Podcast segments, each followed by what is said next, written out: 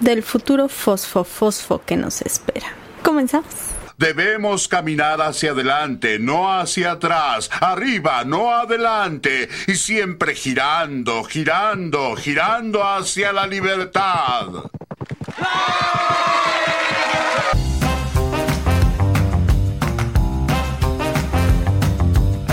Esto es Cada Día Más Tonta, yo soy Bren Molina y hoy vamos a platicar de las aspiraciones políticas de Mariana Rodríguez. Pero antes, no olvides suscribirte, darle like, picarle la campanita, seguirme en mis redes sociales, en Instagram estoy como Cada Día Más Tonta Podcast y en TikTok estoy como Cada Día Más Tonta. Bienvenidos a los nuevos suscriptores y como siempre gracias por los comentarios, se aceptan de todo. Y pues bueno, por si no sabes quién es Mariana Rodríguez, te cuento un poquito sobre ella. Ella es una influencer originaria de Nuevo León, tiene 28 años, actualmente tiene más de 3 millones de seguidores en Instagram. Ella arrancó más o menos hace como 5 o 6 años en sus redes haciendo tutoriales de maquillaje, que si el outfit of the day, que si te cuento 50 cosas que no sepas de mí. Ese tipo de contenido, primero en YouTube y después ya como más en forma en Instagram. Tiene una marca de maquillaje que se llama Mar Cosmetics. Además es famosa por haber sido quien le consiguió la gobernatura a su esposo Samuel García en Nuevo León, porque aceptémoslo, ella es la que tiene el carisma. Pues me casé contigo para mí, no para que andes enseñando. Y el asunto es ese, que hace unos días nos avisaron que Mariana quería ser la nueva alcaldesa de la ciudad de Monterrey por Movimiento Ciudadano, el mismo partido en el que está su esposo. Y entonces yo dije, ¿what? ¿Cómo por qué? ¿Cómo para qué? ¿Cómo desde cuándo está ella metida en la política? Y entonces me tiene aquí hablando de un tema que casi no conozco como experta. No me gusta la política. Cualquier político me pone de mal humor. Cada vez que escucho las noticias, que lo hago todos los días, pero cada vez que las escucho digo, ¿qué carajos hago yo escuchando a estos idiotas del color que sean? Me ponen de muy mal humor. Lo que sí es que por ahí hice un video sobre las mujeres en la política en México y por ahí también tengo uno sobre Eduardo Verástegui y sus aspiraciones a la presidencia, que también te los voy a dejar al final del video por si quieres darles una checada.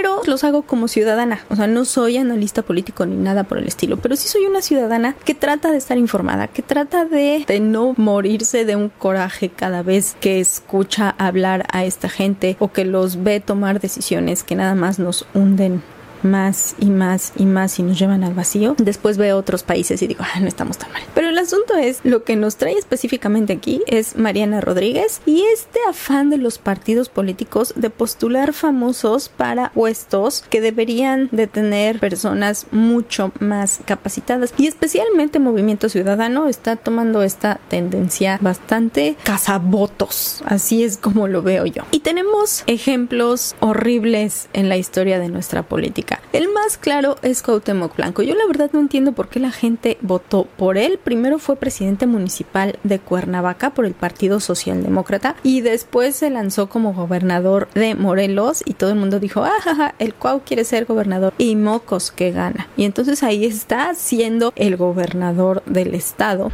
Escuchen, no me gustan los discursos, pero es tan agradable dejar que asimilen el desastre que han provocado. Lo arruinaron todo, gracias a Dios. Porque, de acuerdo a reportes, el señor no hace absolutamente nada. De hecho, tiene periodos de hasta 12 días en los que no se ha presentado en la oficina. O sea, se desaparece. Se toma todos los puentes que puede y su estado aparece prácticamente en todos los rankings de delincuencia en el país, en las partes de arriba. Pero, ¿qué más da? Es el cuau. ¿No? Nadie de administraciones pasadas ha detenido a siete personajes peligrosos. Siete, nos faltan cuatro de diez. Y eso es nada más para mencionar a alguien que se ganó un puesto por elección popular, porque también tenemos a Carmelita Salinas, que fue diputada, que de ay, mi vida se quedaba dormida en las sesiones con sus ojitos así cerrados y hecha bolita, y cuando la cuestionaban, decía, no, mijitos, estaba escuchando a mis compañeros. señora. También Silvia Pinal fue senadora. Tuvimos a Sergio Mayer también siendo senador y un largo etcétera, ¿no? La tigresa también estuvo por ahí, pero bueno, también tenemos a los que lo intentaron y afortunadamente no lo lograron, como Lagrimita que quería ser presidente municipal de Guadalajara. Y sí, Lagrimita, no el actor que interpretaron, no, no, lagrimita. En los carteles estaba maquillado como payaso. Lupita Jones, que también quería ser gobernadora por Baja California, como si trabajar con mujeres para convertirlas en mises alrededor del mundo fuera lo mismo que gobernar un estado. Paquita la del barrio quería ser diputada local en Veracruz, imagínatela llorando todo el día. no hay dinero. Yo no sé a qué vengo aquí, ¿me entendieron? Yo solo sé que hay personas atrás de mí que son los que me van a enseñar a cómo manejar este asunto.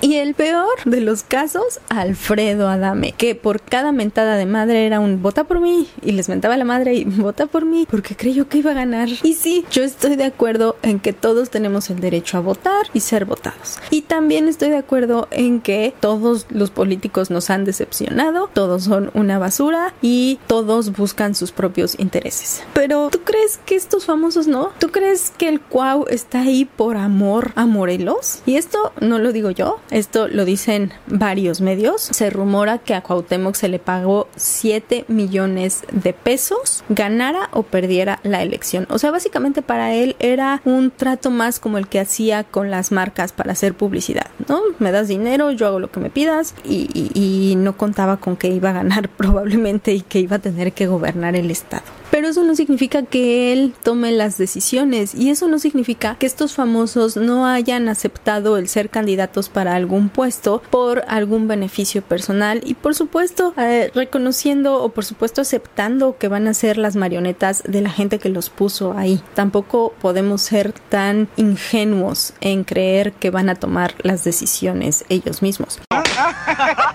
No seas tan crédulo, McFly. Y pues, ¿por qué lo hacen los partidos políticos? Como te decía, sí es para cazar votos, pero muchas veces ni siquiera lo hacen con la intención de ganar, ¿eh? Estaba viendo un análisis que, por supuesto, te voy a dejar en todos los links que te voto ahí abajo para que veas el contenido que estuve analizando y estuve viendo. Y este analista, Ángel Verdugo, decía, bueno, los partidos políticos lo hacen para no perder su registro, no precisamente para ganar. Eh, en este necesitas el 3% de los votos a nivel federal para quedarte con tu registro como partido político. Entonces, con que eh, afiances a los fans de la figura que estás postulando, tienes muchas mayores probabilidades de no quedarte ahí sin el registro y seguir siendo la misma rémora que absorbe todos nuestros impuestos con tu partido político. Y el asunto aquí con Mariana es que sí tiene muchos seguidores y sí es muy popular y es súper carismática. Yo estuve viendo como varios de sus videos, te digo que tenía como estos tutoriales de maquillaje y yo no me maquillo y, y tampoco me peino ni nada por el estilo, pero me relaja mucho ver ese tipo de videos. Entonces me quedé viendo su contenido y es bastante amena a la hora de estarse maquillando, te entretiene, es súper linda. También me aventé parte de una entrevista que dio hace unos meses a una podcastera bastante popular allá en Nuevo León que se llama La Chávez y ella, eh, también te voy a dejar el link ahí abajo, y en la entrevista se muestra súper humana, súper divertida, habla de sus errores como Instagramer, cuenta un poco sobre el incidente con la rodilla y después un poco cómo fue su boda y después como todo lo del fosfo fosfo que me lleva también a esta idea de que es buenísima aprovechando las oportunidades que le da la vida. El video este del fosfo fosfo lo estábamos usando para burlarnos de ellos, no sé si te acuerdas del clip. Allende, Montemorelos y cerramos en Terán. ¿Cómo va de vecine? ¿Quieres ver mis tenis? ¿Qué tal?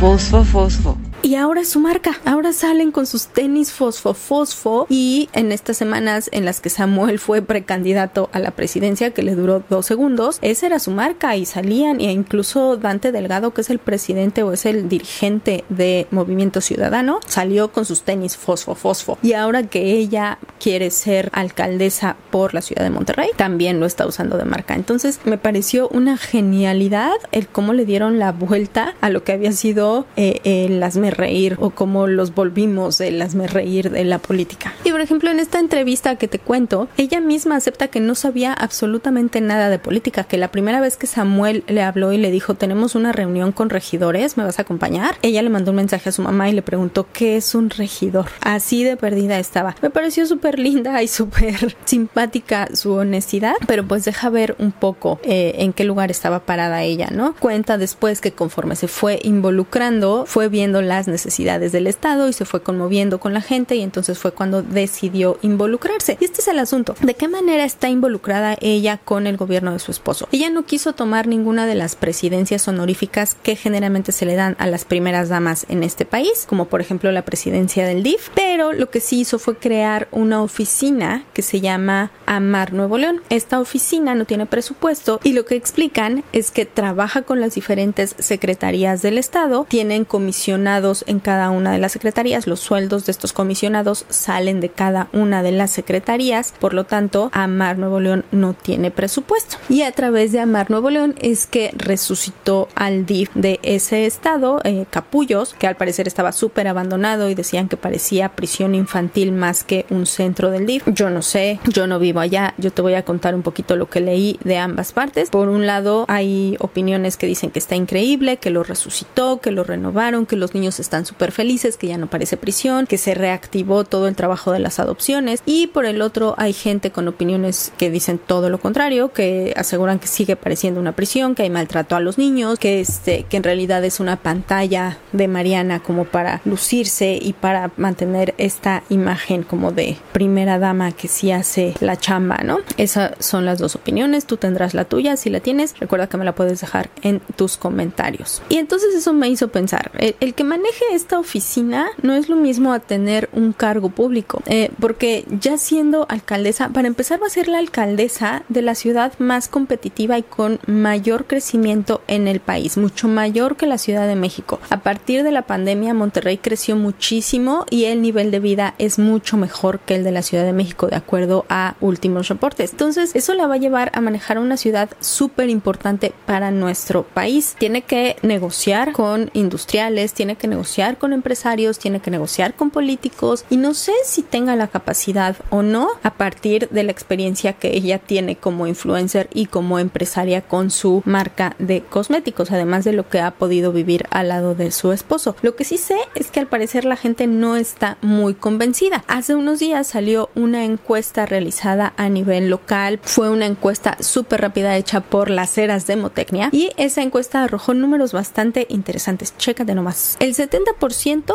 dice que su esposo la está mandando a la candidatura porque es popular. Esas son las palabras que usan, la está mandando. El 50% prefiere que Luis Donaldo Colosio se relija porque allá en Monterrey la reelección a la alcaldía es posible. Y el 67% de la gente dice que no está capacitada para el puesto. Entonces le va a costar un poquito de trabajo de acuerdo a estos números de la encuesta el convencer que tiene la capacidad y que no es nada más una cara bonita y que no es nada más una personalidad del internet que pues no puede tener algún cargo político. Y pues también tenemos que tomar en cuenta otro detalle. No todo es color de rosa alrededor de Mariana. Hay una carpeta de investigación abierta que contiene su nombre con delitos súper graves como lavado de dinero y delitos fiscales. Esto te lo cuento de acuerdo a una columna que escribió Raimundo Riva Palacio en El Financiero. De acuerdo con el periodista, entre noviembre del 2018 y febrero del 2019, la esposa del gobernador recibió 60 transferencias bancarias vía SPAY por 1.371.000 pesos desde la cuenta de una empresa reportada por operaciones irregulares en el sistema bancario. Adicionalmente,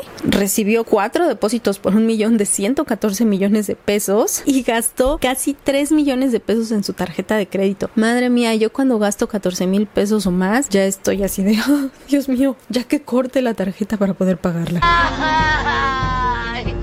Mis ahorros, mis ahorros, mi dinero, tanto que me costó ahorrarlo. Y la cosa es esa, que mientras que el gobierno federal la está investigando a través de la unidad especializada en delitos fiscales y financieros, ella está dando sus primeros pasitos en la política de manera formal. El presidente bendijo su candidatura, lo cual a mí se me hace súper raro y súper sospechoso, no sé, me hace parar mis orejitas y ver qué es lo que hay detrás de todo este circo que se armó hace unas semanas de Samuel dejando la gobernatura y se va como precandidato, pero no, pero regreso, pero no, pero me quitan, pero no, pero ¿ah? todo ese show. Y de repente lanzar a Mariana así cuando tienes a Luis Donaldo Colosio como alcalde de la ciudad y que probablemente ganaría la reelección, no sé, Rick, huele raro, huele raro y huele chisme político que tenemos que estar como muy atentos porque estas carpetas están abiertas pero están en pausa. Entonces en este país nadie da paso sin guaracheo como dice el dicho. Y pues básicamente es así como digo si nos quieren ver la cara de babosos. Justo grabando este video me metí así como para checar algo y de repente ya hace dos horas digo para cuando salga el video ya habrá pasado una semana pero hace dos horas Roberto Palazuelos también se registró como precandidato para el Senado por movimiento Ciudadano. Roberto Palazuelos, no sé si te acuerdas, en el periodo anterior, en las elecciones anteriores, iba para gobernador de Quintana Roo y Movimiento Ciudadano le quitó la candidatura nada más por el video ahí que salía con Jordi Rosado, pues confesando que, que había sido partícipe de una balacera en donde varias vidas se habían perdido. Pues Movimiento Ciudadano no le quedó de otra más que quitarle la candidatura, pero parece que ya le están pagando el favor ahora con una senaduría. Eso es de Movimiento Ciudadano. ¿Qué onda con sus candidatos? Y también nosotros como ciudadanos, ¿por qué no exigimos más? ¿Por qué no no pedimos un poquito de respeto. No nada más no postulen a famosos, sino también no postulen a gente que no, no tiene por qué estar ahí, que no tiene la capacidad. Y yo sé que es bien difícil encontrar personas honestas y que tengan capacidad para un puesto público y que sean inmunes a la corrupción. Es mucho pedir, sí, sí es mucho pedir en este país, tristemente. Pero en serio nos vamos a quedar con los brazos cruzados y votando por estas miserias que nos están ofreciendo. Creo que algo se debería de poder No me preguntes qué, pero sí me enoja. Sí me enoja ver a esta gente en las boletas y que sean nuestras opciones y que, y que nadie nos digan, ven Mexiquito, yo te voy a salvar. Pero pues mientras, ¿tú qué opinas? Cuéntame en los comentarios. ¿Eres fan de Mariana? ¿Crees que podría ser buena opción dentro de la política? ¿Has votado por algún famoso sin, sin juzgar? Sin juzgar, puedes ponérmelo en los comentarios y puedes contarme por qué votaste por ese famoso. Y pues nada, eso es todo lo que yo tenía que decir hoy. Nos vemos el próximo año literal porque me voy a tomar mi pequeña pausa navideña porque ya sabes, las posadas, los desayunos, las comidas, las cenas, los compromisos, viene la familia y todo ese show. Entonces no me va a dar tiempo de seguir grabando, pero yo te veo el próximo año un poco más fresca, un poco más renovada y pues con algún otro temita. Igual sígueme comentando y sigue compartiendo y ve los videos viejos, este, no tan viejos porque sí la calidad ha mejorado bastante. Pero bueno, feliz Navidad, feliz año nuevo. Nos vemos por acá en el 2024 si todo sale bien. Chao.